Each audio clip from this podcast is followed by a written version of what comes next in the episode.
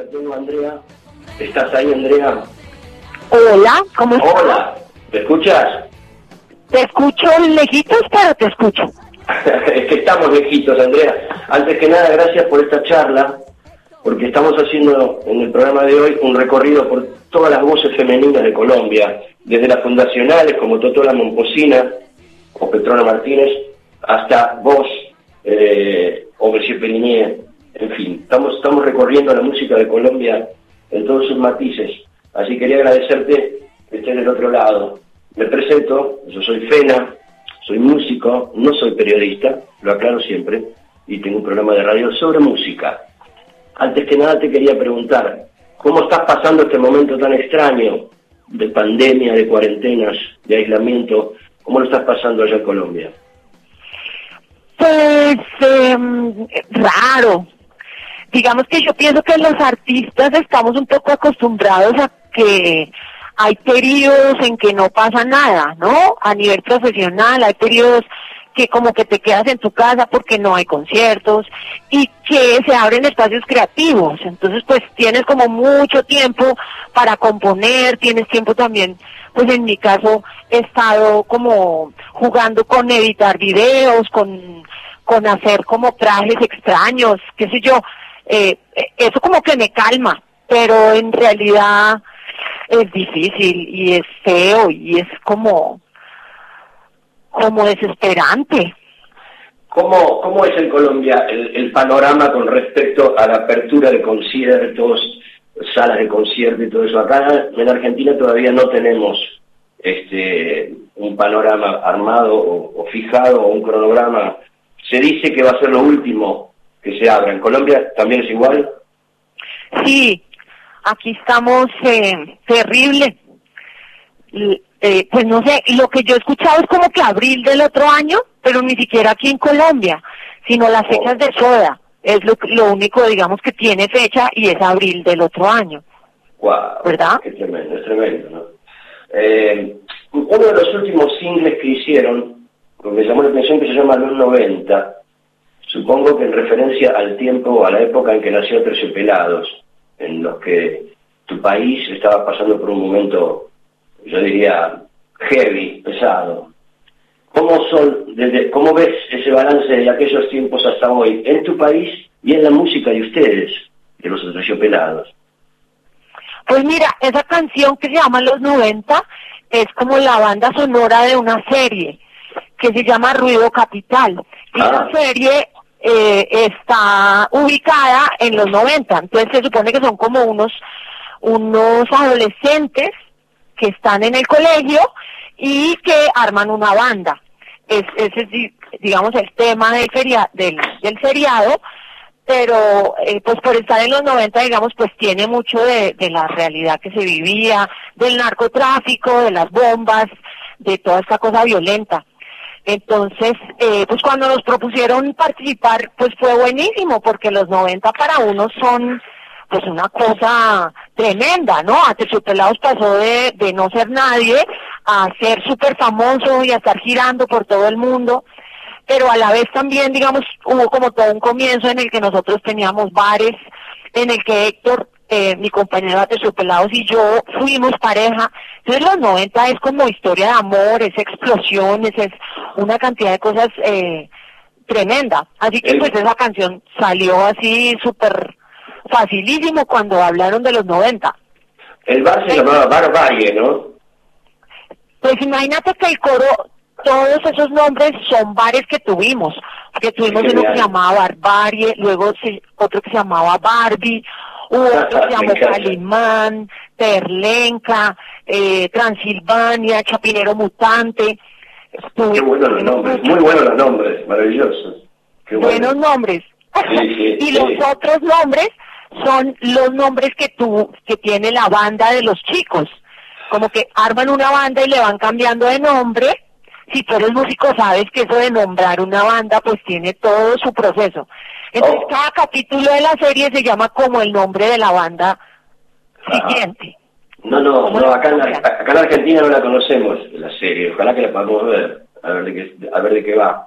Contame tu postura con respecto a, que también se refleja en tu música, tu postura con respecto al movimiento feminista, eh, que en estos tiempos está marcando el camino de muchas cosas y de muchas injusticias, sigue siendo una causa para mí, una gran causa de lucha, y se obtuvieron muchos, muchos triunfos con respecto a eso en todos los países, por lo menos acá en Argentina eso está ocurriendo.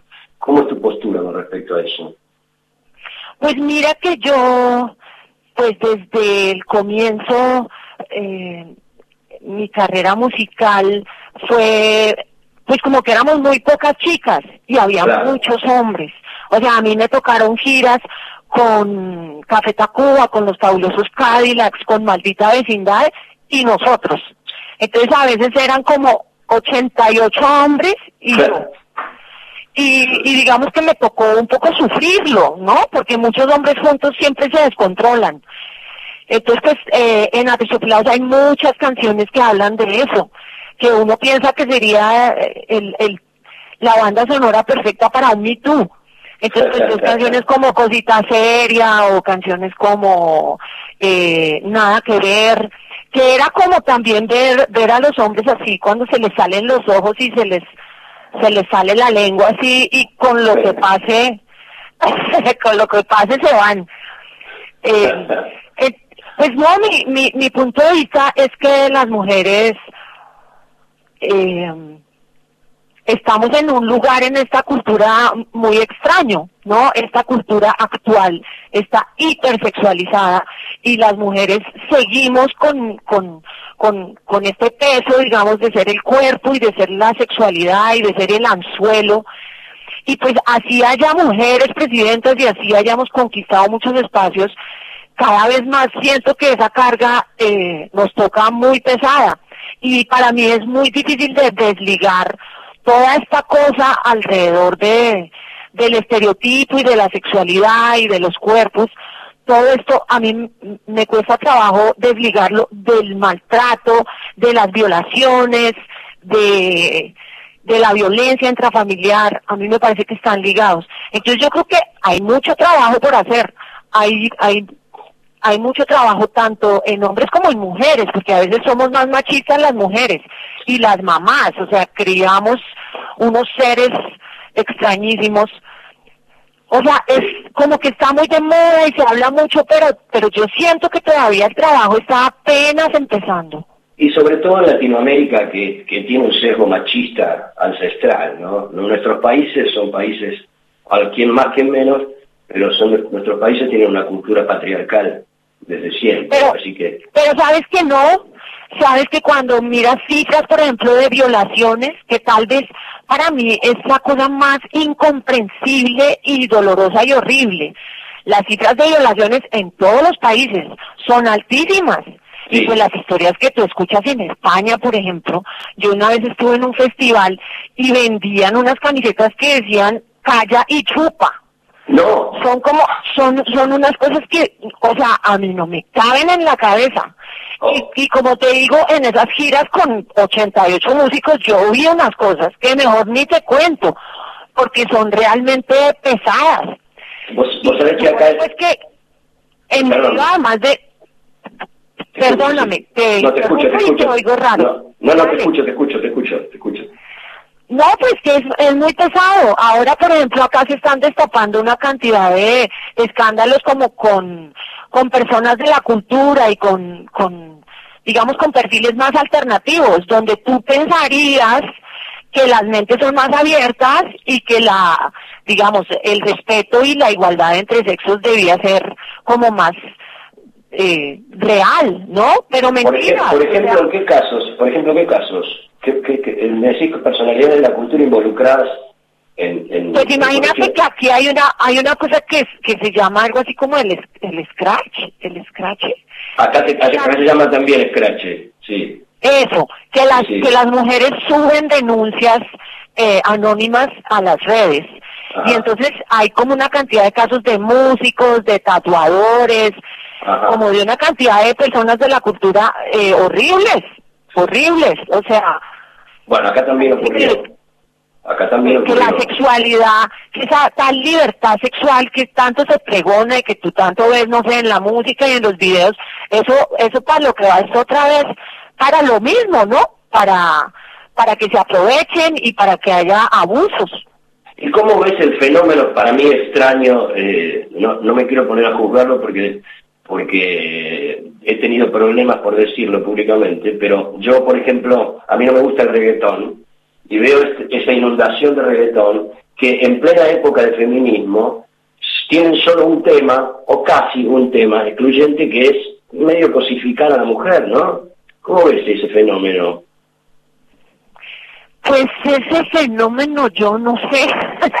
es como que voy cambiando de opinión, porque además acá mis hijos oyen reggaetón. Entonces yo eh, eh, oigo, yo he oído harto, ¿no? Y pues eh, encuentras de todo. Encuentras cosas buenas, encuentras cosas malas, encuentras cosas divertidas, encuentras cosas muy respetuosas, encuentras de todo.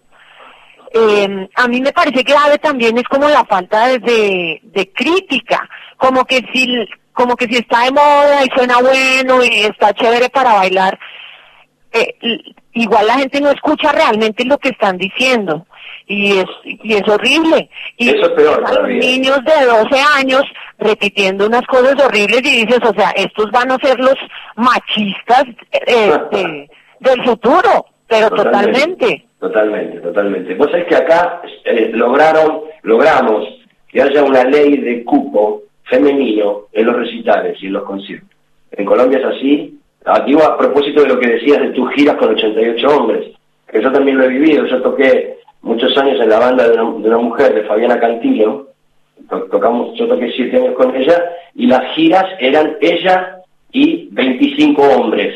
¿Entendés? Eso pasaba también. Bueno, finalmente ahora en Argentina los recitales tienen que tener un, determinado cupo femenino también. ¿En Colombia es así o no? No, es así, qué maravilla. Es así, sí. Quiero, exijo. Vamos a empezar a exigirlo. Bueno, yo viajo mucho a Colombia, si querés llevo el proyecto yo para allá. Por favor. Claro. Tengo a mi compañera Alicia Beltrami del otro lado del teléfono. Te cuento, Andrea, estamos haciendo el programa desde nuestras casas. Estamos en aislamiento por el tema de la pandemia, obviamente. Así que yo estoy en mi casa y Alicia está en su casa. Eh, es un poco engorrosa la comunicación por momentos porque estamos a través del teléfono, escuchándonos, no en el estudio, por unas cuestiones de seguridad. Así que la tengo Alicia Beltrami, que te la presento, eh, que ha viajado conmigo mucho a Colombia. ¿Cómo estás, Andrea? Gracias por esta comunicación. Eh, yo te, te, quería preguntar cómo, cómo conviven eh, tus proyectos de aterciopelados con tus proyectos solistas, que tenés tres discos hermosos, es un poco, creo que iba, mientras te escuchaba decías también tomar aire un poco de aterciopelados, ¿no? Y de esas giras con 88 varones. Pues mira, el, mi primer disco solista igual es producido por Héctor y es tocado por Aterciopelados y tuve que ver con el nacimiento de mi primera hija. Entonces hice muchas canciones que hablaban eh, no sé, de dar teta, del parto, del líquido amniótico, qué sé yo, todo era como relacionado con eso. Entonces ese fue mi primer disco solista, que en realidad yo no es que estuviera sola, sino que temáticamente pues la cosa, eh, digamos, era válido que se llamara Andrea Echeverry, porque todo hablaba de ese proceso. Claro. Pero luego mis otros dos discos solistas sí fueron más como en una pelea con Héctor. Porque además yo llevo, llevo muchos años con él y él fue mi pareja. Entonces digamos que en algún punto esa relación ya necesitaba que explotara y que respirara la cosa. La clave. Un viaje a través de la música. Con Fena de la Mayora. Con Andrea Echeverri que está en Colombia y que nos esperó nos esperó gentilmente para que pasáramos las noticias. Como verás, Andrea, la noticia dominante siempre, si escuchaste las noticias, es la famosa pandemia. Pero estabas, estabas contándonos, estabas contándonos algo que te había preguntado Alicia. Alicia, ¿estás ahí? ¿Escuchás? Sí, estoy, estoy. Estaba hablando de la convivencia entre sus dos proyectos, que un poco fue tomar aire eh, de y del vínculo con Héctor. Exacto. Y lo que les quería contar es que tuvimos también un lanzamiento hace poquito que se llamó Quinceañera. ¿Sí lo escucharon? Sí. Lo vamos, a, lo vamos a poner después de tu entrevista, lo tenemos ya programado. Ah, chévere, porque porque esa ha sido mi cuarentena. Eh, eh, he estado como revisando demos, he estado componiendo y, y el video nos quedó súper chévere y lo editamos nosotros mismos. Así que también es como, pues es bonito tener tiempo como para acompañar de imágenes y la misma música que haces, ¿no? Como que sale la cosa como más coherente, más completa. Claro, tiene más tiempo, que además es tu, tu modo de abordar las cosas también, ¿no? Desde como tu, tu, tu también haces arte, cerámica, creas con tus manos, editas, es un proyecto integral y tenés el tiempo para realizarlo. Sí, eso, eso he disfrutado de estar encerrada. Claro. es muy bonito el video ¿eh? de quinceañera, muy bonito. Sí. O sea, se ve que la, la cuarentena te pega con creatividad. Hay muchos, a muchos no. Digamos, yo, yo acabo de hacer un videoclip también en cuarentena, tratando de salir de la estética eh, esta que ya se generalizó de los cuatro músicos tocando y grabando en la casa. Y realmente uno tiene que abusar del ingenio para seguir estando adentro y sin tener la producción que normalmente tenemos y poder y poder generar algo, ¿no? ¿Estás componiendo en este momento? Sí, estoy en esas. Estamos además, pues nos vamos mandando los tracks entre todos y, y ahí vamos avanzando. Porque claro que cuando estás viaje, que viaje, que viaje, pues eh, a veces el tiempo no, no da, ¿no? Entonces, pues, aunque es triste no viajar, pues eh, se abren, se abren espacios. Es triste no tocar, además. Eh, yo, te, yo te conocí, conocí a los aterciopelados bueno, lo conté al principio, antes de, de, tenerte en la charla. Yo los conocí a ustedes a través del famoso MTV Unplugged que se hizo con Soda, cuando invitó Gustavo a cantar La Ciudad de la Furia. Eh, yo creo que él hizo mucho para que ustedes fueran conocidos en Argentina. ¿Cómo fue tu relación con él? Eh, pues eh, la cosa empezó precisamente en los 90 o no, a finales de los 80, aquí en Bogotá no había muchos conciertos porque pues estaba toda la cosa de Pablo Escobar y las bombas. Entonces estábamos como en una lista de los países donde no debías ir. Creo que Beirut y Bogotá estaban como en primer en, primer lugar. Así que no había casi conciertos. Y los dos primeros conciertos de mi vida fueron Soda Stereo, porque ellos sí venían. Entonces, pues yo creo que para los de mi generación, Soda pues tiene como un lugar irreemplazable. Por eso, pues porque primera vez que ves a alguien en vivo, eh, yo era muy fan, sigo siendo muy fan de tanto de Soda como de los proyectos solistas de Gustavo. Y además, eh, fuimos BMG. Entonces esa fue la casualidad y por eso nos pusieron a nosotros a abrir muchos conciertos de Soda. Entonces nos mandaron a una gira por Estados Unidos con ellos y eh, luego en la última fecha que era en Miami, ellos iban a hacer su desconectado, su conectado, ¿no?